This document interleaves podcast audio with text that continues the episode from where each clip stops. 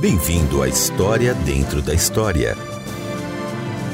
O drama de hoje, baseado em um relato bíblico registrado no livro de Apocalipse, é sobre João em Pátimos.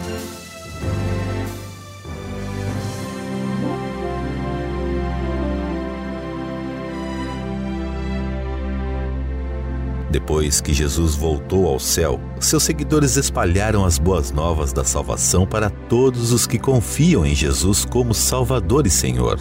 Entretanto, o governo romano iniciou uma intensa perseguição contra aqueles que criam em Jesus.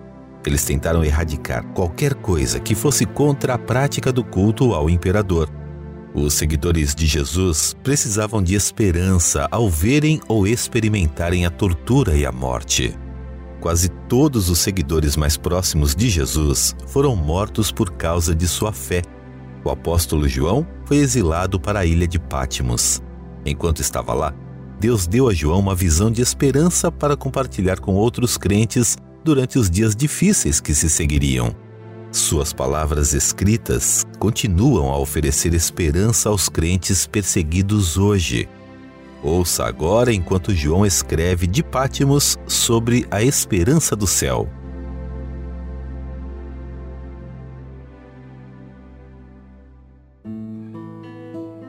O trabalho é duro, com pouco tempo livre aqui em Pátimos. No entanto, agradeço a Deus pelos momentos de descanso quando eles chegam. Suponho que eu deveria me considerar um sortudo por estar vivo. Muitos de meus amigos e familiares morreram por causa de sua fé. No início me perguntei o que de bom poderia vir do meu tempo aqui, isolado da maior parte do mundo. No entanto, nos últimos dias, passei a entender que ainda tenho um propósito e que Deus pode usar até mesmo este tempo para um bem maior.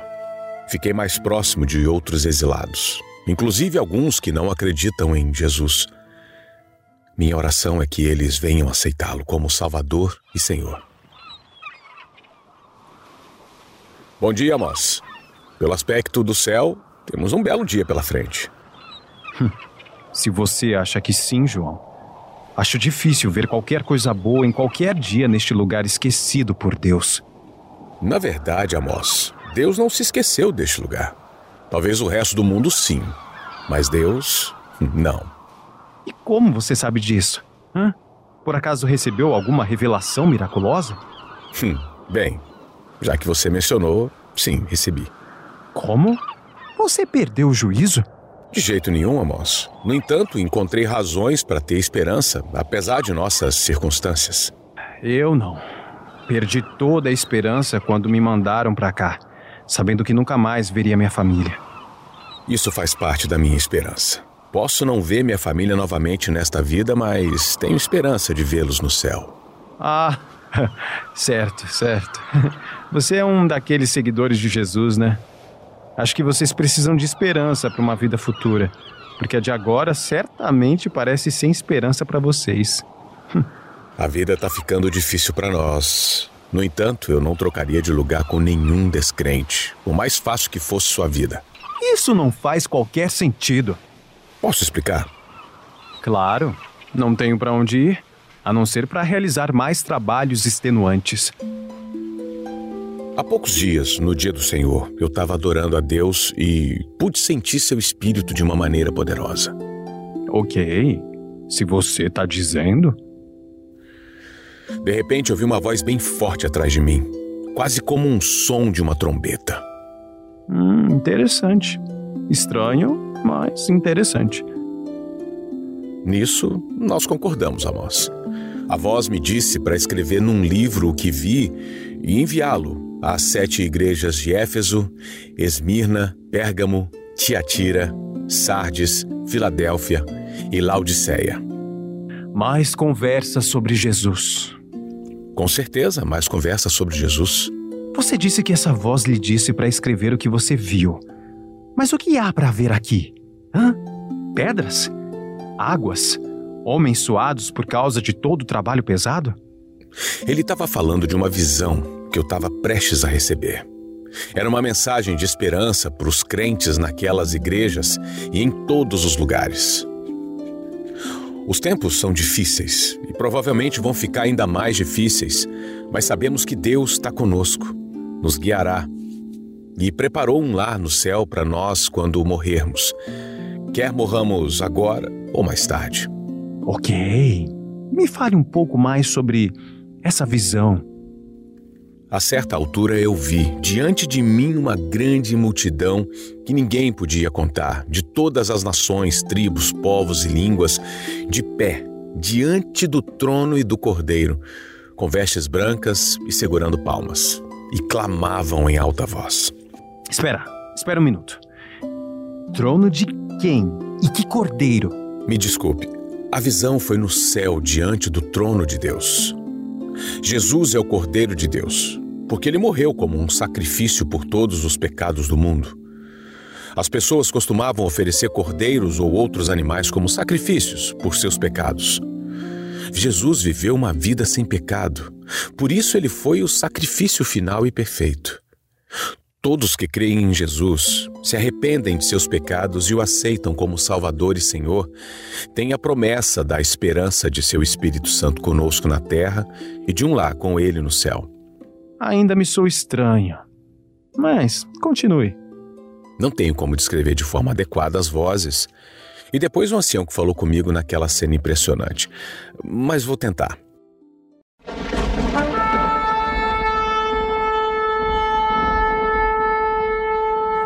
Do nosso Deus que está sentado no trono e do Cordeiro vem a nossa salvação.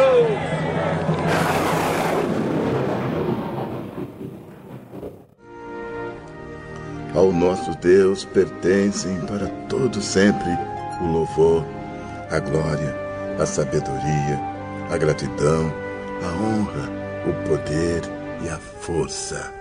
Amém. João quem são estes que estão vestidos de branco e de onde vieram? Senhor, tu o sabes. Esses são os que vieram da grande tribulação e lavaram as suas vestes e as branquearam no sangue do Cordeiro. Por isso eles estão diante do trono de Deus e o servem dia e noite em seu santuário. E aquele que está sentado no trono estenderá sobre eles o seu tabernáculo.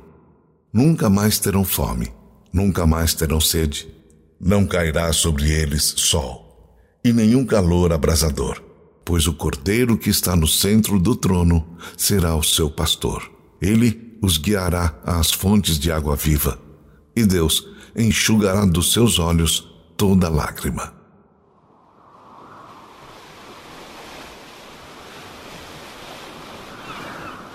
Então, João você está me dizendo que você realmente viu isso. Amós, a visão não foi como vejo você agora. Mas Deus me revelou essas coisas em uma visão, como um sonho, enquanto eu estava acordado. Ele me ajudou a ver como será o céu para todos os que creem em Jesus. Com essa promessa para toda a eternidade, nosso curto tempo de sofrimento aqui na terra se torna menos doloroso e mais esperançoso. Ok, sou todo ouvidos. Continue.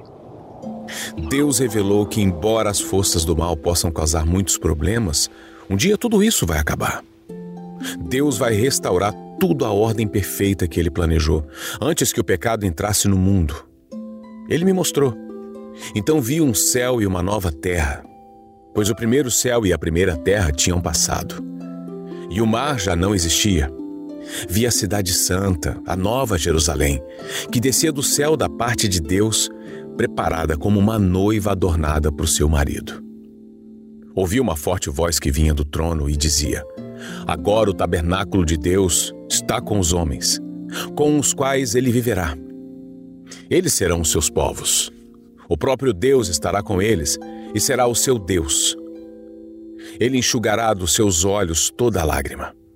Não haverá mais morte, nem tristeza, nem choro, nem dor, pois a antiga ordem já passou.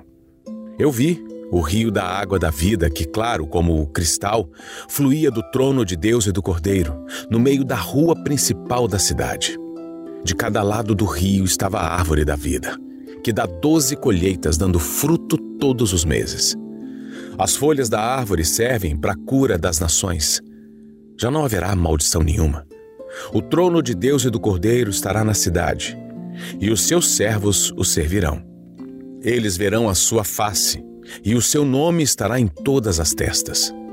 Não haverá mais noite. Eles não precisarão de luz de candeia, nem da luz do sol, pois o Senhor Deus os iluminará, e eles reinarão para todo sempre.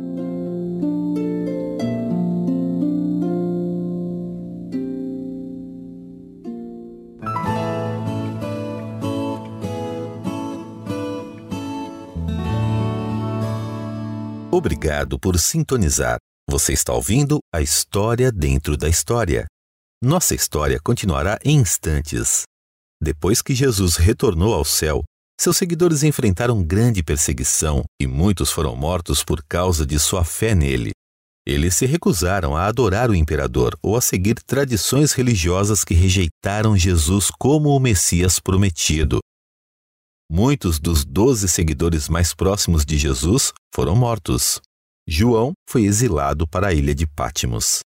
Enquanto estava lá, Deus deu a João uma visão do que o futuro reservava, tanto na terra como no céu. Deus disse a João para escrever o que ele viu. A visão oferecia a esperança de que, embora a vida fosse muitas vezes difícil para os crentes, o futuro reservava grande alegria e o triunfo final do bem sobre o mal. Ouça enquanto João continua sua história. Embora Amós continue longe de ser convencido sobre a verdade de Jesus, ele está começando a manifestar interesse na história da boa nova que Jesus veio compartilhar. Pelo menos ele está escutando e quer saber mais. Então, deixa, deixa eu entender isso direito, João. Você está me dizendo que se eu decidir seguir Jesus, tenho garantido um lar no céu onde tudo será perfeito, sem mais sofrimento de qualquer tipo? É isso mesmo, Amós. Mas a decisão de seguir Jesus é muito mais do que isso. Primeiro, você deve reconhecer e arrepender-se dos erros que cometeu, os seus pecados.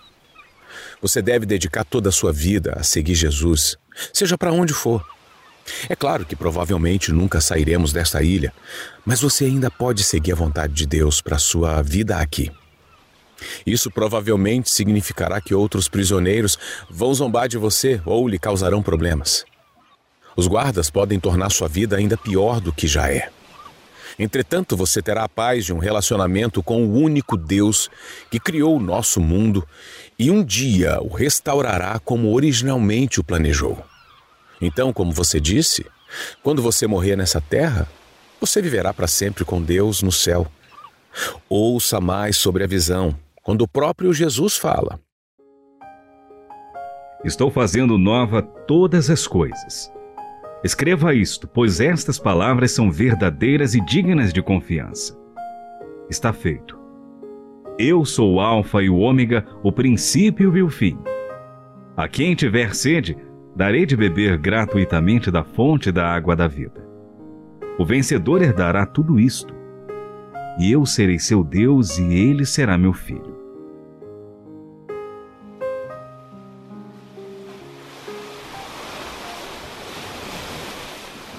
Você quer dizer que eu me tornaria um filho de Deus? Sim, se tornaria, Amós. Deus adota você em sua família quando você escolhe seguir Jesus. Ele ama você e quer que você venha para Ele. No entanto, você precisa tomar essa decisão. Deus lhe dá a escolha. Anos antes de Jesus vir à Terra, Isaías, um de nossos profetas, descreveu o mundo perfeito para o futuro da família de Deus desta forma: O lobo viverá com o cordeiro, o leopardo se deitará com o bode, o bezerro, o leão e o novilho gordo pastarão juntos, e uma criança os guiará. A vaca se alimentará com o urso, seus filhotes se deitarão juntos, e o leão comerá palha como o boi. A criancinha brincará perto do esconderijo da cobra. A criança colocará a mão no ninho da víbora. Ninguém fará nenhum mal, nem destruirá coisa alguma em todo o meu santo monte, pois a terra se encherá do conhecimento do Senhor, como as águas cobrem o mar. Isso não é nada parecido com a vida de hoje. Não, não é. Mas é algo a se esperar com certeza. Por fim, Deus restaurará todas as coisas, como falou há muito tempo por meio de seus santos profetas. E se eu decidir não acreditar nisso ou não quiser seguir a Jesus? Você tem essa escolha. E você pode ver no mundo em que vivemos muitos que realmente rejeitam a salvação de Jesus. Todavia, minha visão também incluía a mensagem de que no céu jamais entrará algo impuro, nem ninguém que pratique o que é vergonhoso ou enganoso, mas unicamente aqueles cujos nomes estão escritos no livro da vida do Cordeiro. Quem rejeitar Jesus e seguir as mentiras de Satanás, compartilhará da eternidade com Satanás no inferno. Isso parece severo. Jesus não quer que ninguém pereça, mas cada um de nós faz a sua escolha, Amós. Ele não se impõe a nós. Jesus disse: Eu sou o caminho, a verdade e a vida. Ninguém vem ao Pai a não ser por mim. Temos apenas duas opções: aceitar Jesus ou rejeitá-lo. Seu destino eterno depende da escolha que você fizer. Ouça as palavras de Jesus quase no final de minha visão. Eis que venho em breve. A minha recompensa está comigo, e eu retribuirei a cada um de acordo com o que fez. Eu sou o Alfa e o Ômega, o primeiro e o último, o princípio e o fim. Felizes os que lavam as suas vestes para que tenham direito à árvore da vida e possam entrar na cidade pelas portas. O que Jesus quis dizer sobre vir em breve? Quando Jesus veio à Terra pela primeira vez, ele veio como nosso servo sofredor e o sacrifício perfeito. Um dia ele virá novamente como o Rei dos Reis e Senhor dos Senhores para reunir todos os seus seguidores fiéis para passarem a eternidade com ele. Quando isso acontecerá? Só Deus sabe quando. O importante para cada um de nós é estarmos prontos quando ele vier. Entendi. Então, eu tenho de escolher. Sim, você tem. Enquanto esteve na terra, Jesus disse: Eu sou a ressurreição e a vida. Aquele que crê em mim, ainda que morra, viverá. E quem vive e crê em mim, não morrerá eternamente. Então ele perguntou: Você crê nisso? Essa é a pergunta que você também precisa responder, Amós. Eu creio, João. Quero verdadeiramente seguir Jesus, não importa as consequências. Quando recebi a visão de Deus, ela me encheu de admiração. Deus não só me permitiu ver aquelas coisas maravilhosas, mas também me deu o privilégio de compartilhar o que vi com os outros. Então eu adorei a Deus. Eu o adorei quando ele me instruiu a escrever. Eu o adoro agora enquanto celebro a decisão de Amós de seguir a Jesus. Amós sabe que sua situação futura na terra pode ficar pior do que está agora devido a essa decisão.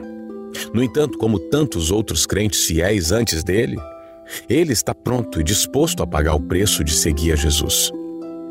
Sua desesperança por causa de sua situação aqui em Pátimos se transformou em esperança por causa de seu lar prometido no céu.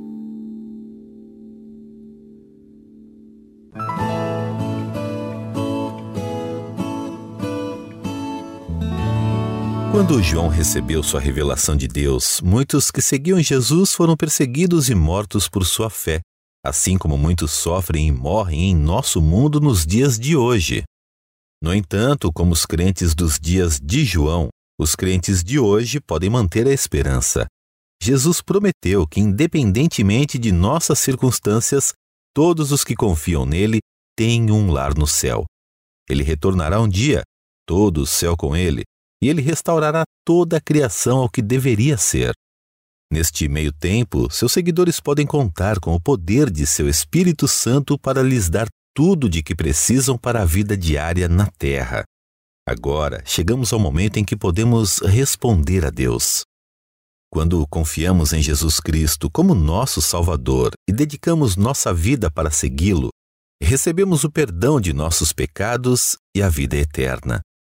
Seu Espírito vem para viver dentro de nós e para nos ajudar. A palavra de Deus diz em Romanos 8, 26: O Espírito nos ajuda em nossa fraqueza. Deus quer que cresçamos e nos tornemos mais fortes em nossa fé. Crescemos como crentes lendo a palavra de Deus todos os dias. A palavra de Deus nos ajuda a saber como viver. Nós também crescemos como crentes orando todos os dias. Devemos louvá-lo por sua bondade e benignidade e agradecê-lo por suas bênçãos para nós. Devemos pedir perdão por nossos pecados e devemos pedir orientação dia após dia. Nem sempre é fácil seguir Jesus. Um crente é frequentemente perseguido por ser um seguidor de Cristo. Não devemos nos surpreender quando outros nos perseguirem e nos causarem problemas, porque somos crentes em Cristo. Jesus disse: Se me perseguiram, também perseguirão vocês. O amor e o perdão devem caracterizar nossa vida como crentes, mesmo diante da perseguição. Jesus disse: Amem os seus inimigos e orem por aqueles que os perseguem.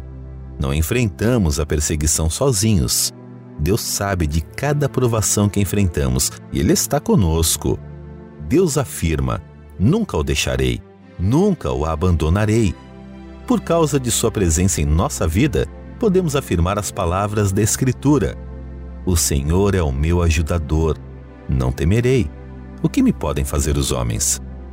Vou fazer uma breve oração do profundo do meu coração para Deus. Ouça a minha oração, e quando eu tiver acabado, convidarei você a fazer a mesma oração. Querido Senhor Jesus, obrigado por entrar em minha vida. Por favor, ajude-me a crescer como crente. Por favor, ajude-me a ser forte quando a perseguição me alcançar. Obrigado porque o Senhor nunca me abandonará. Em seu nome eu oro. Amém. Agora, repita a oração em voz alta, depois de mim. Nós falaremos uma parte de cada vez. Faça desta oração a sua oração para Deus. Diga ela com todo o seu coração enquanto ora. Querido Senhor Jesus, obrigado por entrar em minha vida. Por favor, ajude-me a crescer como crente. Por favor, ajude-me a ser forte quando a perseguição me alcançar. Obrigado, porque o Senhor nunca me abandonará. Em seu nome eu oro. Amém. Obrigado por fazer essa oração. Que Deus o abençoe ricamente enquanto você vive para Ele a cada dia.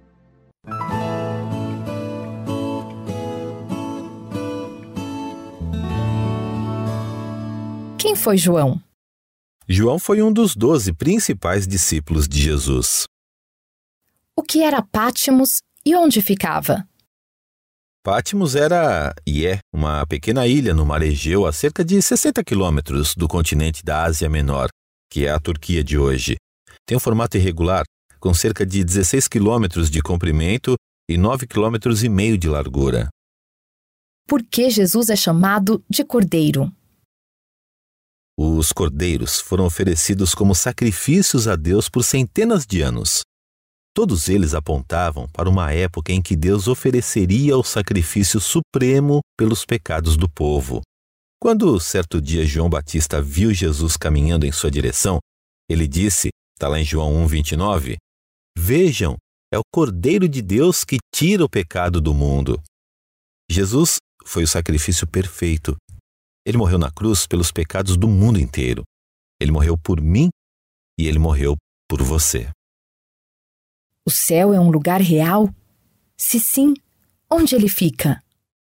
Sim, o céu é um lugar real, é um lugar perfeito. Com a nossa mente e compreensão limitadas, não sabemos onde o céu está localizado. O céu é o lugar para onde o crente em Jesus vai quando morre. É um lugar perfeito, Lá não há pecado, não há dor ou tristeza ali. Eu não acredito no inferno. Não tem lógica acreditar que exista um lugar chamado inferno para onde as pessoas vão quando morrem. Será que estou errada? Olha, obrigado pela sua franqueza, viu? A palavra de Deus fala muito sobre o inferno. Ela nos diz que o inferno é um lugar real para onde as pessoas que não confiaram em Jesus como Salvador vão quando morrem. É um lugar de sofrimento e de remorso. É um lugar onde as pessoas que para lá vão vivem para sempre em meio ao sofrimento. É um lugar sem porta de saída. Eu não entendi o que foi dito sobre as pessoas que tiveram suas roupas lavadas no sangue do cordeiro. Isso não fez sentido para mim. Uma roupa não fica branca se for lavada no sangue. O que isso significa? Olha, essa é uma forma simbólica de dizer que estas pessoas confiaram em Jesus como Salvador. Ele morreu na cruz por nossos pecados e ele derramou seu sangue pelos pecados do mundo. Quando confiamos nele como Salvador, ele perdoa os nossos pecados e nos torna limpos aos olhos de Deus.